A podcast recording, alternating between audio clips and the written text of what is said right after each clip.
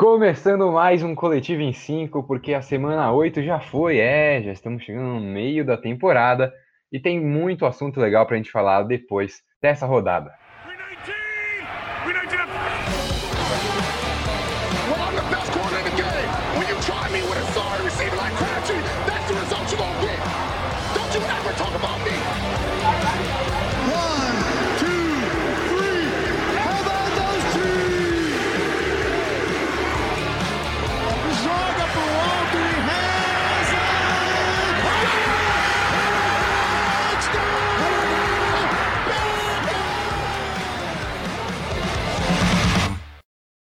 Bom, vou começar como sempre com o resultado das nossas apostas.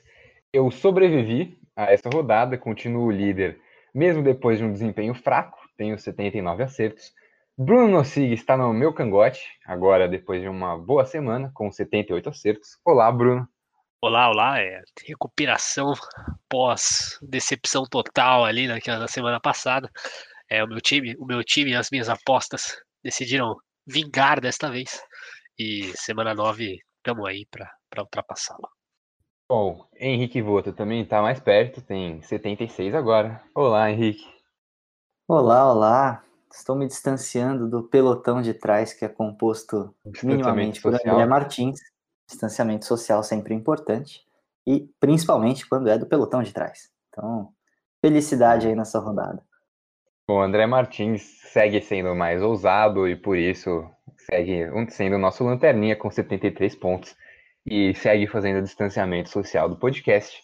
Hoje ele não participa novamente, mas está tudo bem com o nosso querido André Martins. Está focando o seu tempo em outros objetivos na vida.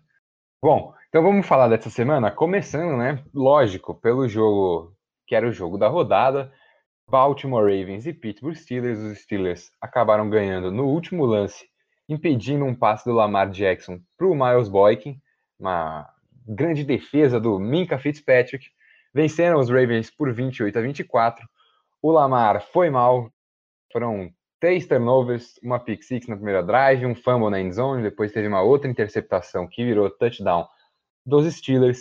Então vou começar aqui com o Henrique Voto, que sabe como é ter problemas de quarterback no seu time, para perguntar se, se é esse o tipo de jogo que o Lamar precisa aparecer mais, o tipo de jogo que separa ele, né? Ele foi MVP na última temporada, mas é o tipo de jogo que põe ele um pouquinho atrás ainda de caras como Patrick Mahomes e Russell Wilson. Pois é, né? Parece cada vez mais que a temporada de 2019 do Lamar Jackson foi uma coisa completamente acima da média, é, acima do nível que ele demonstra é, normalmente. E isso fica claro nesses jogos grandes, né? Os Ravens têm um ótimo time, tem principalmente uma defesa muito forte ali na secundária, mas toda aquela força, né, que levou os Ravens aos playoffs na temporada passada foi bastante em conta do Lamar Jackson e do nível excepcional de jogo que ele demonstrou. Inclusive fez ele ganhar o prêmio de MVP. Mas nessa partida é, voltam a aparecer os problemas. Você falou da pick six, você falou do fumble sofrido na, na red zone. Então você vê assim, os Ravens tiveram mais primeiras descidas que os Steelers, é, tiveram mais que o dobro de jardas totais dos Steelers e ainda assim perderam o jogo, né?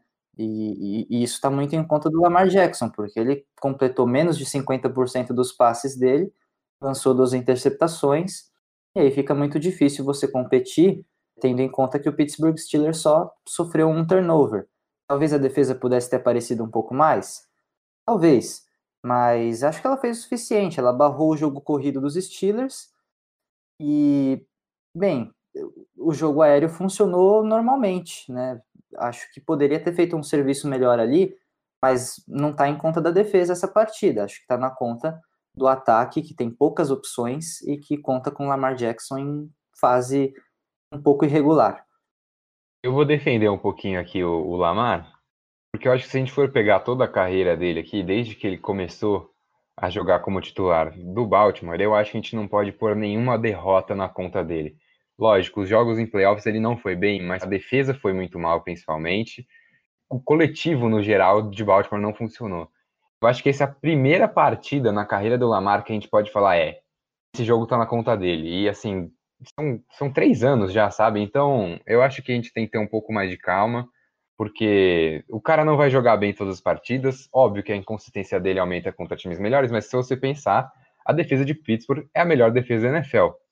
Se ele não tivesse os turnovers, o resultado do jogo provavelmente teria sido diferente, mas não acho que é um, um jogo para a gente acabar com o Lamar Jackson, porque para mim, como eu já falei aqui antes, é a primeira partida que a gente pode colocar uma derrota na conta dele. Para mim, as outras partidas tiveram um coletivo pesando a mais.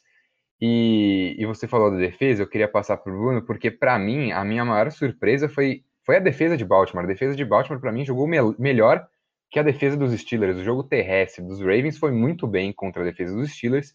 E do outro lado, o, o Ben Roethlisberger não teve uma partida boa também. E o jogo terrestre de Pittsburgh foi muito mal. A defesa melhorou, né? A defesa melhorou bastante, mostra boas evoluções. É, Big Ben, para mim, né, eu, a gente terminou o podcast da semana passada e eu falei, né? Esse jogo, para mim, tem que provar duas coisas. Primeiro, se, o, se a defesa melhorou o suficiente para os Ravens, eu acho que sim. Se os Ravens precisam urgentemente de um outro alvo para o Lamar, também acho que sim. E se o Big Ben vai conseguir liderar essa franquia é, do Pittsburgh para o sucesso. Tá 7-0. É, os Ravens foram o único grande time, na minha opinião, até o momento, que Pittsburgh ganhou desde o Tennessee. Dessas sete vitórias, cinco foram contra times bem fracos, na minha, na minha, na minha opinião. Então, eu acho que é uma, uma vitória que prova como a defesa é boa, porque fez o Lamar ter talvez o pior jogo dele na carreira, mas também prova que, que o ataque é inconsistente, porque os Steelers quase perderam um jogo que meio que a defesa entregou para eles na mão, assim. É, então, a gente tem que ficar de olho no, no, no Big Ben, na minha opinião, para ver o quanto ele também vai conseguir lidar com essas defesas difíceis. Porque contra os Titans ele teve três interceptações. Ele quase perdeu o jogo para os Titans. Um jogo que, que, a defesa também ganhou, na teoria, no primeiro tempo. Então, assim, é, eu, eu fico com bastante dúvida em relação a Pittsburgh. Fico muito feliz com a, com a performance dos Baltimore, porque eu acho que é uma equipe que melhorou muito em relação ao time que tomou diversas jardas e jardas e jardas do nosso Thanos. É o Derek Henry, que você não gosta de lembrar, mas é um fato. E eu só queria comentar um negócio do Lamar. É, para mim, assim, eu vou continuar batendo na tecla, que é uma tecla que eu batia com o deck até a chegada da Mari Cooper. Não dá para você falar que um QB é ruim, ficar criticando o QB constantemente e falar, ah, essa temporada é horrorosa e tal, se ele não tiver um alvo consistente. O deck vinha tendo temporadas ruins ou não tão boas quanto esperavam que ele tivesse, porque eu não acho que eram temporadas ruins, até a chegada da Mari Cooper. Porque os números não conseguem ser, você não tem um alvo numa quarta descida. Aí você vê o winning drive. Por mais que o, o Lamar tenha errado, foram quatro turnovers, né? Por mais que ele tenha cometido diversos erros, ele chega no jogo e ele tem a chance de ganhar o jogo. Ele faz uma bola perfeita, na minha opinião, o melhor passe possível, porque ele podia dar pro Boykin, tava bem marcado o Boykin, e ele não e o Boykin não vai conseguir ganhar marcado por dois. Ele não é um cara que vai fazer uma jogada magnífica. Falta esse jogador, na minha opinião. Então é difícil criticar o Lamar para mim. Mas de fato é a pior partida do Lamar, e você tem razão. Primeira, eu acho que a culpa é do Lamar. Até porque contra os Titans, mesmo que a defesa tenha ido mal, os recebedores droparam, se não me engano, oito bolas. Então, assim. É, o que eu ia falar sobre os recebedores também é que eu acho que essa falta de um recebedor mais seguro desencoraja o Lamar a passar a bola. E aí começa a crescer esse mito de que o Lamar não sabe lançar a bola, o que é uma grande mentira, porque na última temporada o Lamar liderou ali em passes para touchdown, tanto que ele foi MVP não só porque, pelo que ele fez com as pernas, mas também pelo que ele fez no jogo aéreo. Se não me engano, foram 36 passes para touchdown na última temporada. E aí eu acho que isso acaba pesando, né? É, na hora que você pega uma secundária forte e com um pass rush bom como é os Steelers, o Lamar foi muito pressionado de novo. Esse recebedor aí faz mais falta. E aí quem, quem acabou reclamando depois do jogo, né, Bruno? Vou continuar aqui com você, foi o Hollywood Brown, a, a, escolha de primeira rodada de Baltimore de dois anos atrás, que teve apenas dois targets e aí ele acabou do reclamar no Twitter. Ah, primo de quem, né? Primo é. de quem? Do menino Antônio Brown. É, deu uma de, do primão aí, mas eu, eu, eu, entendo a frustração dele, porque assim, foi uma boa partida do Willis Need. A gente tem que falar quando um jogador vai bem, quando ele é ruim também, mas o Willis Need, que não é um cara muito destacado, foi muito bem, né? Sete targets, pegou cinco para 106 jardas. É, foi uma partida boa, mas faltou, acho que realmente esse target, né? Teve o Mark Andrews, que é um cara para mim É, a gente sabe quanto eu não critico o Mark Andrews, né? Até criticava no Fantasy, critico na vida real também. É uma partida ruim, né? Não conseguiu, pegou só 50% dos targets que foi na direção dele. E eu acho que, assim, contra Pittsburgh, a gente viu muito isso é, por parte dos Titans, precisa ter big play. Precisa dar um jeito de achar o big play. E, a, e o é. cara que faz isso é o Marquise Brown. Então eu entendo essa frustração, é, porque para mim, vendo o jogo, faltou essas jogadas mais longas, faltou os passes para empurrar a secundária mais para trás e aí sim trazer o jogo corrido para você. Porque Pittsburgh não temeu e não, não temia os passes longos do Lamar. E acho que isso vem a frustração do Marcus Brown, porque ele foi, na minha opinião, um pouco mal utilizado. Acho que é um cara que tem que crescer, acho que tá abaixo, e não, e assim, todo mundo aqui vai discordar do que ele fez nas redes sociais. Mas ele tem que ter mais target. Para mim não faz sentido contra Pittsburgh, principalmente, para mim contra qualquer time. Ter dois targets num cara que você gastou primeira rodada, por mais que ele tenha tenha sido decepcionante até o momento, não faz sentido para mim. E aí eu só queria colocar um contraponto, porque você falou que talvez o Lamar se desencoraje a lançar a bola. É, faz sentido, acho que o Marquis Brown não se desenvolveu o que a gente esperava, não teve uma escolha de draft muito alta em recebedor, o que não aumenta o nível da equipe, né? Mas são os mesmos recebedores do ano passado, né? São os mesmos alvos que o Lamar teve na temporada passada e que tornaram é, ele o MVP da temporada também, não só por causa das jardas corridas, mas também pelas jardas aéreas, né? Então fica aqui um questionamento, assim, será que ele se desencorajou de uma temporada para outra? O que, aconteceu? Eu vou continuar falando para mim na regressão da, da linha ofensiva e com menos tempo para esses recebedores acharem espaço no campo adversário, tudo fica mais difícil. Mas bom, chega de Baltimore Ravens, já deu, não aguento mais lembrar essa derrota doída. Vamos passar para um momento histórico, a estreia de Tua Tagovailoa começou vencendo na NFL, mas muito mais pela defesa e pelo special teams do que pelo ataque de Miami, né? Teve dois touchdowns da defesa, um fumble retornado e uma pick six, e também forçou ainda mais dois turnovers e ainda teve um touchdown de retorno de punch. E aí eu acho que, que cada vez mais a gente precisa dar valor para essa defesa dos Dolphins, né? Que ano passado já não era tão boa, começou a melhorar no final da temporada e nessa, nessa, nesse ano já parou o San Francisco 49ers e agora para o Los Angeles Rams, né, Brunão? Não, é a performance da defesa, eu, eu vou. Nunca vi um rookie ter uma vida tão fácil num jogo, porque a defesa, né? Segundo quarto foram. Special teams também, né? Segundo quarto foram 21 pontos do time. É, tudo bem que teve o TD do TD do Tua, mas foi a fumble retornado para TD e o retorno de punch, né? Que rendeu um touchdown também. E aí acaba o jogo, o time acaba o primeiro tempo, o Tua tá 28 a 10, fazendo um TD só. É, a defesa realmente é uma evolução muito boa. A gente fala muito pouco é, de como o Brian Flores conseguiu mudar um time que, na minha opinião, ainda não tem tanto talento assim na defesa, mas já é uma das melhores defesas de longe, assim, é, da NFL, porque a secundária é absurda, né, a contratação do Byron Jones encaixou junto com o Xavier Howard, que vem fazendo um, sendo o melhor corner do ano, e, e assim, secundária pode ser a melhor da NFL, mesmo sem ter um bom safety, isso precisa ser dito, e o que o Ogba tem jogando, é, o defensive end, é um negócio assim absurdo. Ele tá pressionando o quarterback muitas vezes, força fumble, é, muito sec. Assim, o Ogba é um desses defensive ends que a gente fala muito pouco e tem sido um dos melhores da temporada. E aí o Van Noy fez um bom encaixe, o Van Ginkel tem, tem sido muito bem também. Então, é, eu acho que a gente desvaloriza muito o Miami Dolphins pelo que a gente viu ano passado. Tá na hora da gente esquecer o que foi o ano passado. Tá na hora da gente pensar o que, que é o, o, o, ano de agora. E o Miami Dolphins é uma real ameaça pro Buffalo Bills, porque a defesa do Buffalo Bills não manteve o, o nível, tá muito abaixo do que era o esperado de crescimento da, da defesa dos Bills. E para mim, o Josh Allen mantém algumas inconsistências em jogos grandes. O Josh Allen foi muito mal nos jogos que precisava ir bem. Se os Bills perdem um jogo para Miami, Miami volta forte e, e tem chance de, de ganhar a divisão. É, acho que essa chance de ganhar a divisão até está entre os motivos que o Brian Flores decidiu botar o Tua para jogar e bancar o Ryan Fitzpatrick.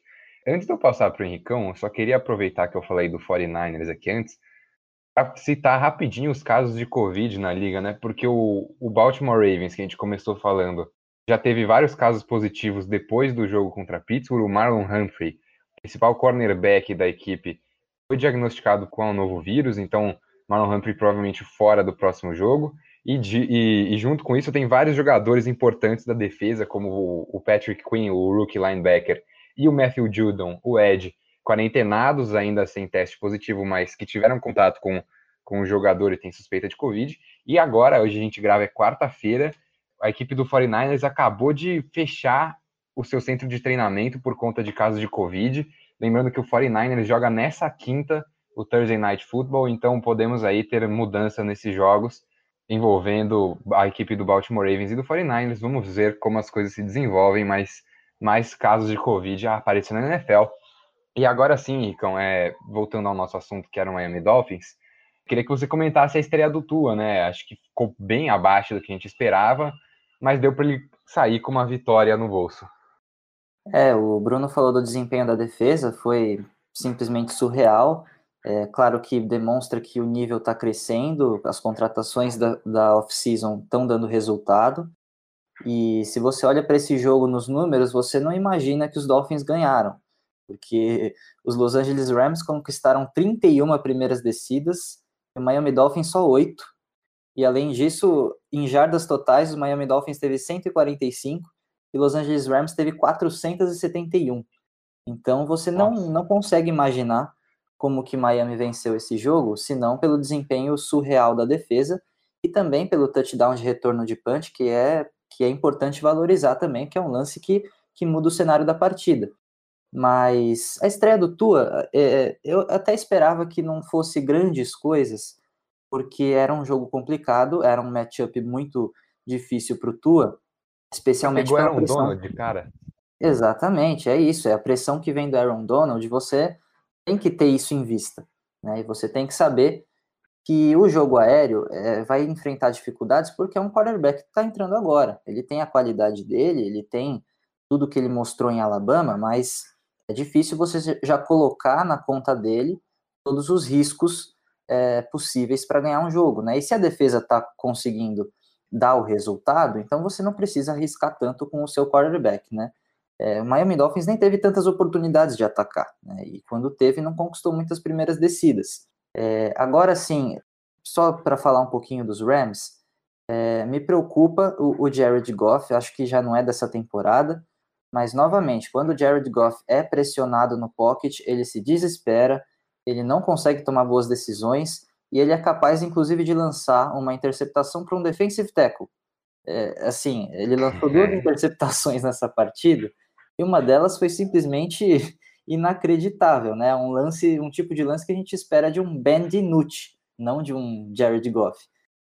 E, e, é complicado, né? Porque os Los Angeles Rams emocionaram gigantescamente, dando um contrato enorme para ele, de quatro anos, com 110 milhões garantidos. Né? Ele tem ainda quatro anos para cumprir e 110 milhões de dólares garantidos. E aí é complicado, né? Porque ele novamente demonstra um grande problema, que é identificar a pressão e se livrar da bola com sabedoria, né? É, é um problema para os Rams. Era um time que começou muito bem na temporada, favoritaço aí para os playoffs, e fica difícil porque o seu quarterback toma decisões erradas quando é pressionado. É, eu queria só continuar o, o, essa do Henricão dos Rams e depois falar um pouco do Tua, porque eu vou dar uma estatística quando o Jared Goff não é interceptado, dos 17 jogos que isso não aconteceu, é, os Rams ganharam 16. Então é 16 e 1 quando ele não é interceptado. Até esse jogo contra o Miami, ele estava 11 e 11 em jogos que ele tem no mínimo uma interceptação. E agora está 11 e 12. Ou seja, o time dos Rams a gente sabe que é bom. É só ele cuidar da bola. E ele não consegue fazer isso de forma recorrente. Então é, é algo que preocupa. Mas sobre o Tua, é, e eu vi, eu, é, obviamente eu ia ver esse jogo. É, todo mundo aqui sabe por quê. E, e uma coisa que, que me mostrou assim, o começo do Tua, ele estava nervoso. Primeira jogada, ele sofre um fumble que também não é só culpa dele, ele segura um pouco a bola, é uma, é uma falta de noção, mas as pessoas precisam entender que o Tua não é só a estreia dele na NFL, é a volta dele para futebol americano.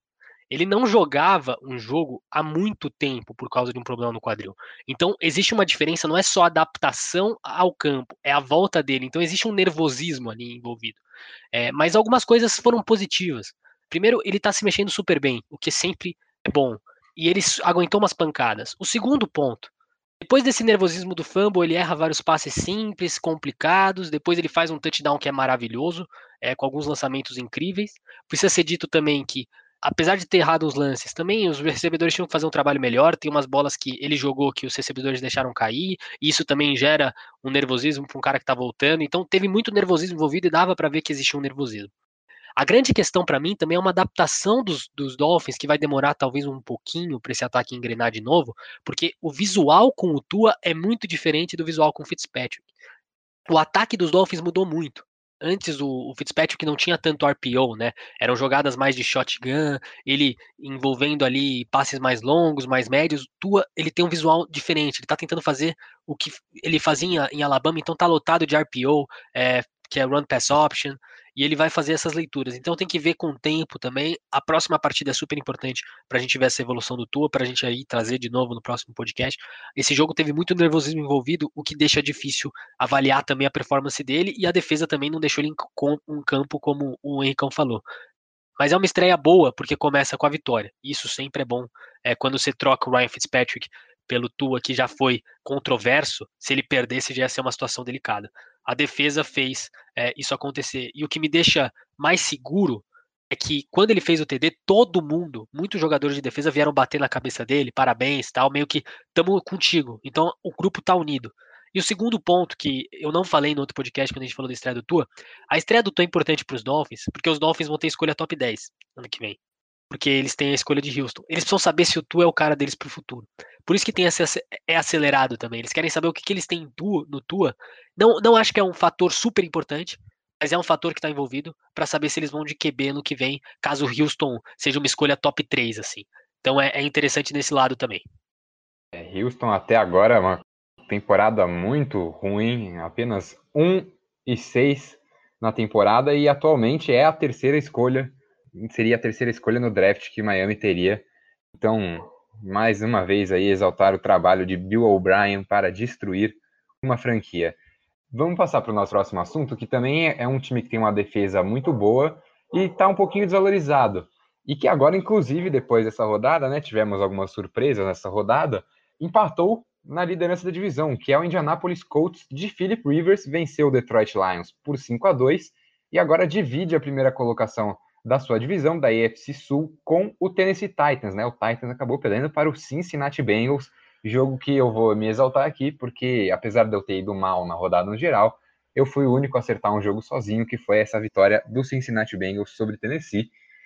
E aí a gente falou bastante da defesa de Baltimore, defesa de Pittsburgh, mas a gente tem que dar um valor para essa defesa dos Colts também, né? Porque a troca pelo DeForest Buckner e uma base sólida que a gente já tinha antes dá para falar que essa defesa dos Colts é uma defesa bem assustadora, né, Henricão?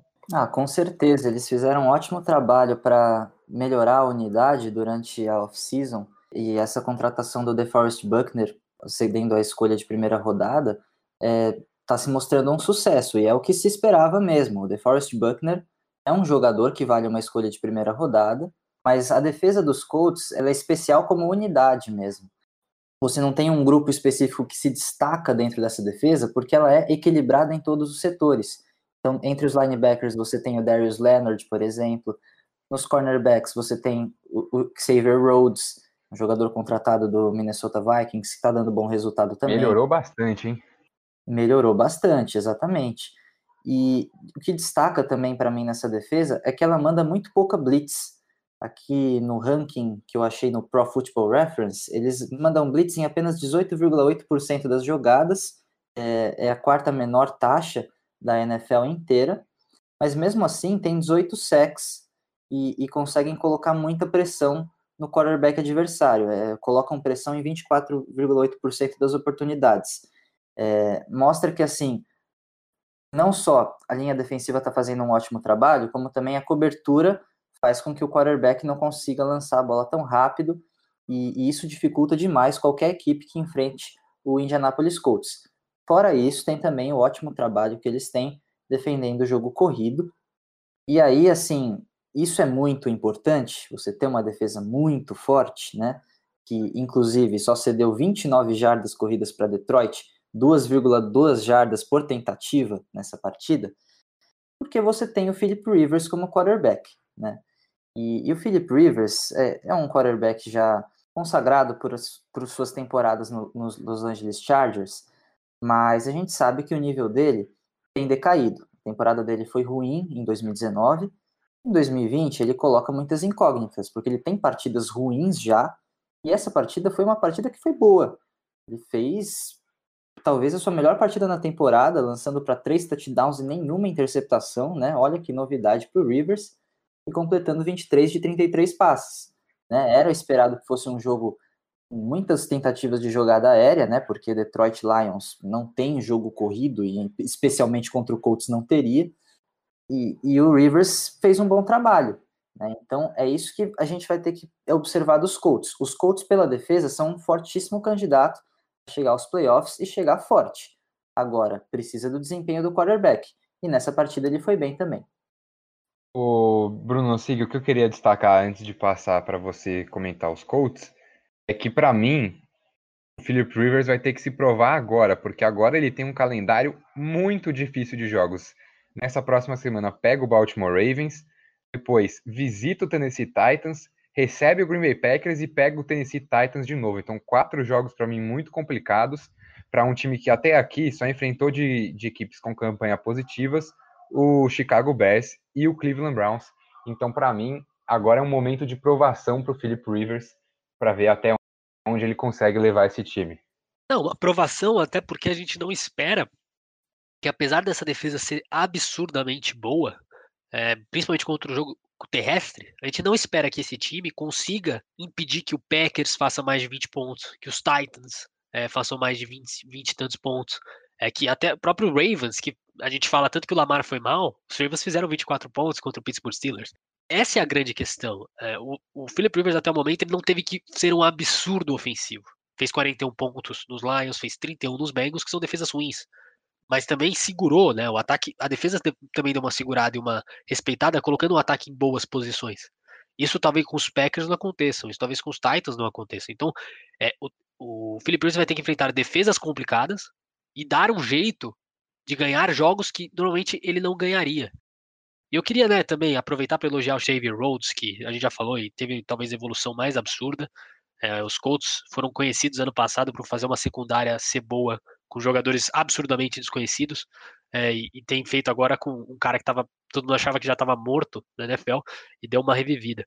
É, a linha, para mim, em termos de talento, é, a gente desvaloriza muito antes da temporada chegar essa linha é, dos Colts, mas com DeForest Buckner, é, Justin Houston, é, Tyquan Lewis, o Derico Alt e além de muitos outros ali, é, a, a, defesa fica muito boa, a defesa ela é muito sólida. E, e aí eu quero só comentar um negócio do Detroit, né? É incrível é, como entrando e saindo, o Detroit com o Matthew Stafford, é, se tirar ele já é fim de outra história, mas com o Matthew Stafford é incrível como o Detroit nunca é ruim o suficiente. O Detroit é ruim, ele sempre vai ser ruim com o Matthew Stafford. É um negócio absurdo. A defesa é fraca, é o ataque, mas nunca é ruim o suficiente. É sempre um time que tá ali 3-4, 4-4. Aí o, o, uma hora o Matthew Stafford machuca e aí vira ruim de verdade. Mas com ele é incrível. É nunca é bom e nunca é ruim o suficiente. Eu honestamente não consigo me lembrar aqui a última vez que eu vi um jogo de playoffs envolvendo o Detroit Lions. É, eu também de cabeça não, não tô lembrando. Lembra. Tô lembrando. Teria que buscar esses números e aí no próximo assunto eu vou buscar. Uh, vai ter essa Boa. interrupção pra gente dar esse dado. Então vamos pro próximo assunto, porque ontem, né, na terça-feira, é, fechou a trade deadline, uma, uma trade deadline bem, bem paradinha, né? não, teve, não tivemos muitas movimentações, até por conta da pandemia, é, mas acho que as duas principais né, que a gente pode destacar aqui é a troca de Baltimore com os Vikings pelo Ngakwe, defensive end, e a do Seattle Seahawks com os Cincinnati Bengals também pelo defensive end, Carlos Dunlap. E aí, Henricão, enquanto o Bruno procura as estatísticas, Queria que você destacasse qual das duas Encontrei trocas já. foi mais interessante. Encontrei. Ah, então já vem com a estatística, Bruno. A estatística. O último jogo de Detroit foi em 2016 contra o Seattle Seahawks, que perdeu de 26 a 6 nos playoffs. Aí teve 2014 Olha. que perdeu para Dallas. Teve 2011 que perdeu para New Orleans Saints. Teve 1999 que perdeu para o Washington Redskins. 1997 que perdeu para Tampa Bay Buccaneers. Aí teve 1995 que perdeu para Philadelphia Eagles. A última vitória de Detroit foi Meu amigo. em 1991 contra o Dallas Cowboys no Division e aí no Championship perdeu é, para Washington Redskins por 41 a 10. Então assim, é um time que até foi recentemente, né, 2016 nem é tão longe assim. Mas a última vitória aí do Detroit é 1991. É saudosista, né? Adeus. Bom, Henricão, então, após a estatística do Bruno, vamos para as, as trocas da Free Agency. Qual das duas te interessa mais? Então, entre essas duas trocas que você falou, é, os dois times estavam precisando de pass rush, mas eu acho que a necessidade era mais latente para o Seattle Seahawks, porque pelo menos o, o, Baltimore Ravens tem uma boa secundária, tem uma classe de linebackers que está crescendo com o Patrick Quinn, consegue compensar a falta de pass rush em outros setores da defesa. Claro que não é a situação perfeita, mas consegue. É, agora, o Seattle Seahawks não consegue. Né? O, o, o que compensa o desempenho da defesa no Seattle Seahawks, a gente fala isso o tempo inteiro, é o desempenho do Russell Wilson, que está tendo uma temporada de MVP. É, nenhum setor da defesa do Seahawks se destaca, a não ser um jogador dessa classe inteira, que é o Bob Wagner, que teve uma partida excepcional contra os 49ers, é, mostrou que é um dos melhores linebackers da NFL, e, e só ele, porque a secundária continua sendo horrível, é, e o pass rush é ruim também. É, a gente falava desde o início da temporada que era uma das piores linhas defensivas da NFL disparadamente. Né? Não tinha feito nenhuma contratação é, de peso e ainda por cima tinha perdido o Jadavion Clowney, que foi o único a conseguir pressionar quarterback na temporada passada. Então, na minha visão, a contratação do Carlos Dunlap é melhor porque o Seattle Seahawks precisava mais urgentemente de um jogador para pass rush do que o Baltimore Ravens. Olha só, Bruno Mossig. Desmereceu a troca do Eric de Costa. É, eu, eu, eu discordo. É, e para mim é uma diferença mais de atleta mesmo. Porque sim, eu acho que ele, ele tem toda a razão no que ele fala, assim, o Henricão de fato, o Seahawks urgentemente precisava de ajuda na defesa, e eu até falei isso num dos podcasts que eu falei, eu não me lembro de uma defesa tão ruim ganhar um Super Bowl. E o Don Lap pode dar essa, essa alternativa. É, mas para mim, é, o Yannick é um, é um jogador melhor. É, não, não tem como fugir disso. E eu acho que o negócio, ele, ele beira o absurdo, porque Minnesota trocou uma segunda e uma quinta para ter o cara. E aí, vendo que ia tancar, trocou uma terceira e uma quinta, mandando embora ele para os Ravens. E, e, assim, é, o da Costa fez uma leitura absurda de mercado. É, é uma das trocas assim que as, as pessoas às vezes não falam disso, mas é, essa arte de trocar que tem nos esportes americanos, ela de certa forma é um xadrez e uma arte assim. É, você tem que você tem que ser inteligente no que você faz. E o da Costa prova ser esse cara. Então, eu ainda dou mais valor pro Yannick, acho que é perto a perto, é, vejo as duas trocas como as melhores dessa, dessa trade deadline, mas eu, eu meu voto seria pro Yannick mesmo. Pô, e quem você, Bruno, achou que faltou ser mais agressivo nesse momento de trocas? Então, é, eu sigo achando que os Ravens podiam ser um pouco mais agressivos em relação a recebedor. Porque, assim, agora, a gente até falou no podcast passado, agora a esperança é o Des Bryant do nada ressurgir ao que ele era no passado, 80% do que ele já foi, e, e fazer parte do elenco é, e melhorar esse corpo de recebedores. Mas os Packers precisavam também é, ser mais agressivos, precisavam para mim ter ido atrás do Will Fuller, né, como foi o que os rumores indicavam, porque e o que aparece que aconteceu, uma parte da diretoria acha que o Will Fuller não valia o valor que o Texans estava pedindo e outra parte acreditava que os Packers deveriam gastar o que os Texans pediam por ele. O que a, a informação que, que se publicou é, os Texans estavam tentando negociar vários jogadores e pediram primeira rodada, segunda rodada. É, aparentemente, no caso do Will Fuller, era uma segunda rodada alta que eles estavam querendo. Os Packers acharam que não valia a pena. Para mim, pode ser a diferença de ganhar um Super Bowl ou não. E às vezes você empresta o seu futuro para ganhar um Super Bowl. É, e eu falo isso até porque eu vou puxar outro esporte, eu falo isso da NBA, né? Muita gente criticou gastar sete rodadas de primeira escolha no, no Paul George. Foi uma agressividade, tal, tal, tal. Tá bom, você gasta sete escolhas no Paul George, mas você trouxe o Kawhi também. É um pacote junto. E isso com o Fuller vale a mesma coisa. É, você gasta uma segunda rodada, mas é um pacote. É o ataque inteiro que muda. O Aaron Rodgers ganha um alvo. O Devante vai ter me números menores, mas vai ser um cara mais agressivo, porque não vai ser um cara tão do dobrável na defesa, você vai ter que ter atenção com o Will Fuller. É, o Robert Tonian ganha com isso, o Aaron Jones ganha com isso, o jogo corrido ganha com isso. Então faltou para mim essa visão, essa agressividade para querer ganhar o Super Bowl. E no final pode ser o pode ser que o que o preço venha. E esse seja o custo. Henricão, para fechar então, para quem que você acha que deveria também ter se movimentado melhor, sido mais agressivo nessa nessa janela de trocas? Olha, é, eu assino embaixo do que o Brunão falou sobre os Packers. É, para mim, essa troca tinha que acontecer em qualquer cenário, tanto por causa do Houston Texans também, porque já está numa temporada perdida e se beneficiaria de uma escolha de rodada alta, é, porque não vai ter primeira rodada na temporada que vem, porque fez uma troca gigante pelo Larry Mitancio. E aí, assim, né, vai ter a sua renovação prejudicada. E os Packers, é, é inacreditável você não dar mais um alvo para o Aaron Rodgers, tendo em vista o desempenho dele, tendo em vista o, o desempenho do ataque do Green Bay Packers, que é muito bom e que poderia ser ainda melhor se tivesse mais um recebedor. É, acho que o que fica nessa colocação dos Packers é talvez não desperdiçar uma escolha que pode ser interessante na renovação da equipe quando o Jordan Love for assumir. Não sei, acho que pode ficar essa interpretação, mas é uma interpretação bastante equivocada, talvez, se foi essa a inter interpretação da diretoria.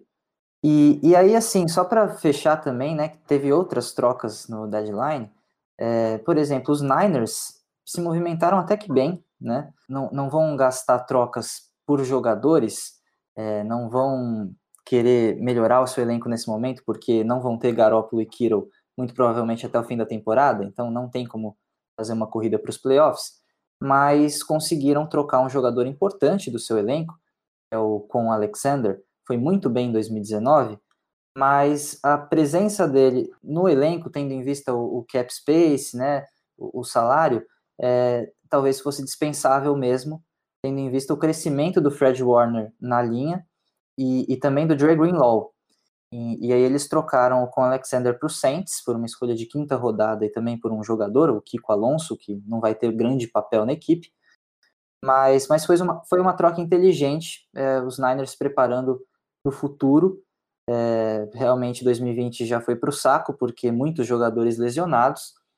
E, e, é importante ter mais escolhas na, na próxima, no próximo draft. Né? Os Niners agora têm nove escolhas para o próximo draft importante pensando numa renovação para 2021. É, eu queria, é, eu peço autorização aqui para o nosso apresentador, comentar as trocas que eu também gostei, aí, tão desvalorizado. Então, acho que o Saints levou uma excelente vantagem nessa troca do, dos 49ers, e não é porque os 49ers foram mal. Assim como os Ravens soube ler muito bem, o, o Saints soube ler muito bem a necessidade dos 49ers de mandar embora o Knon Alexander, e aí pagou pouco é, num cara que vale mais. E aí os 49ers precisavam do, do, do pacote que foi enviado para eles. É, mas também tem que ter o destaque dos, das franquias que souberam aproveitar a, o desespero dos Jets. E uma delas foi o Pittsburgh Steelers. É, pegar o Williamson por uma sexta rodada, um linebacker que é bom na liga, e que você urgentemente precisa de uma reposição porque o Bush machucou, é super inteligente. E a outra que não pode faltar, na minha opinião, é o Desmond King. É o slot mais bem ranqueado do PFF pois desde é. 2017. É um corner excelente. É, Titans vinha tendo dificuldade de manter o nível defensivo do ano passado.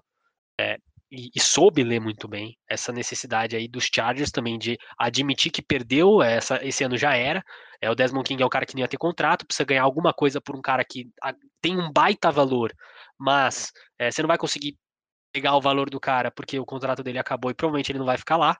É, então troca por uma cesta mesmo pra gente conseguir alguma coisa. Titan se deu muito bem nessa, o Desmond King é uma das melhores realmente.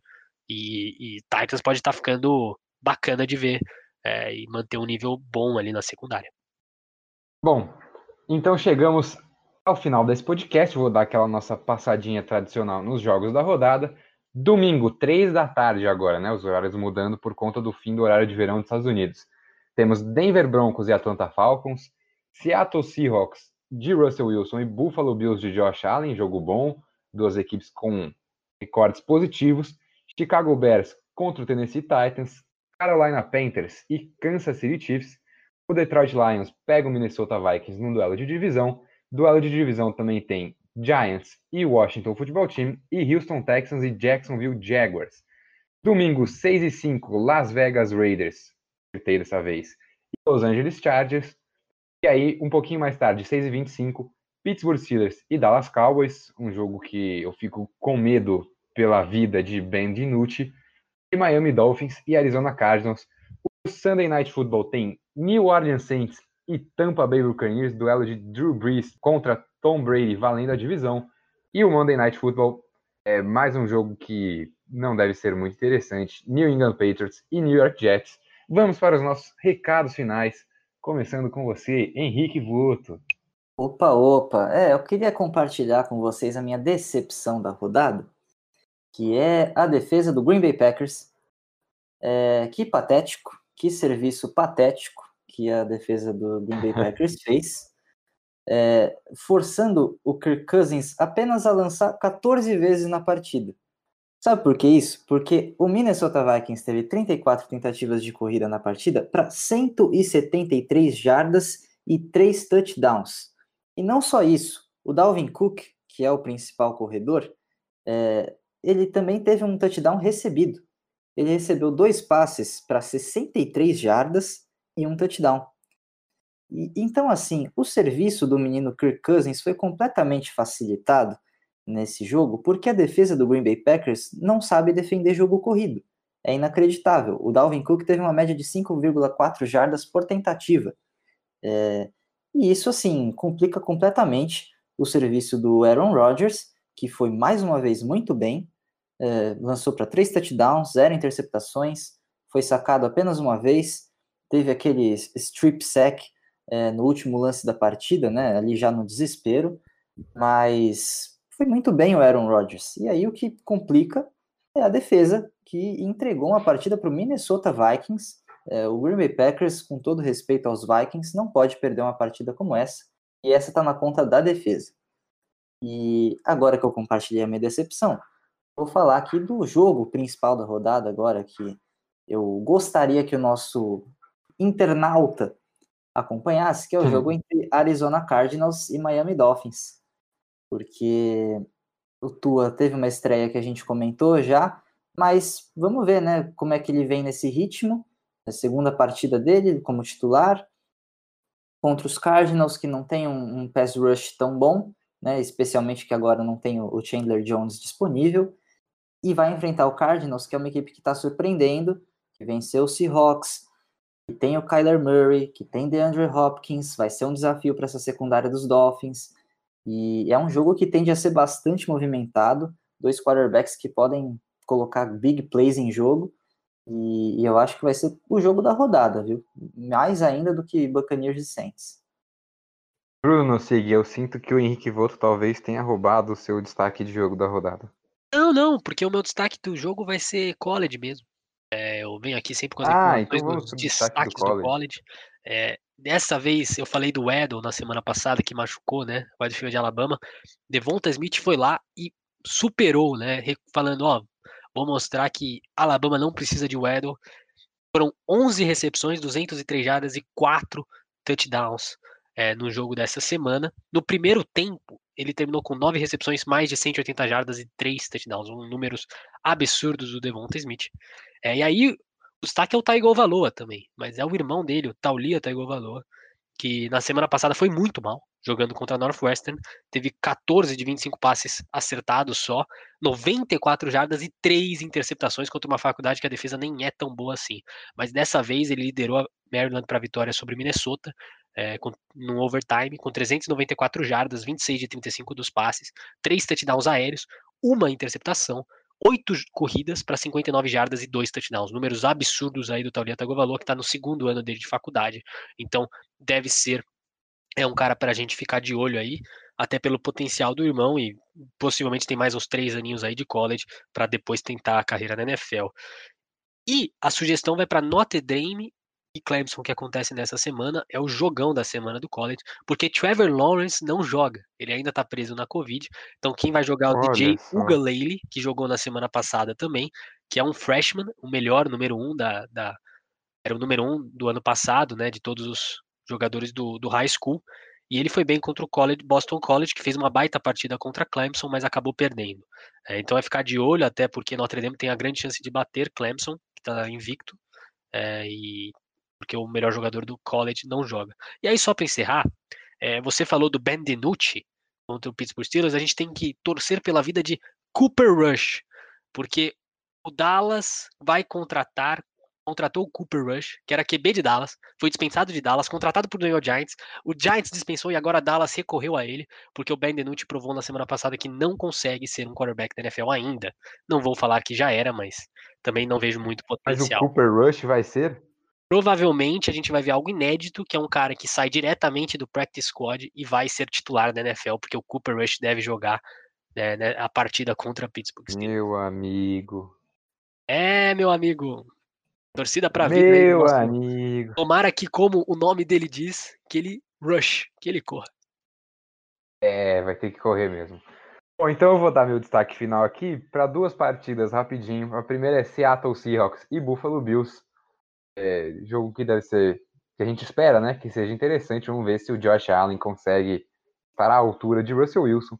E aí o outro eu vou ser meio clubista, e vou falar de Baltimore Ravens e Indianapolis Colts, que por algum motivo não estava na lista aqui, então eu não falei antes, mas tem Baltimore Ravens e Indianapolis Colts nesse final de semana.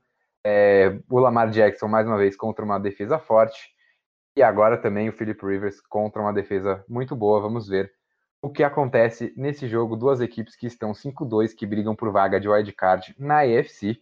Então, com esse último destaque, chegamos ao final desse nosso podcast sobre a semana 8 da NFL, também sobre as trocas, né, o fim da, da janela de trocas.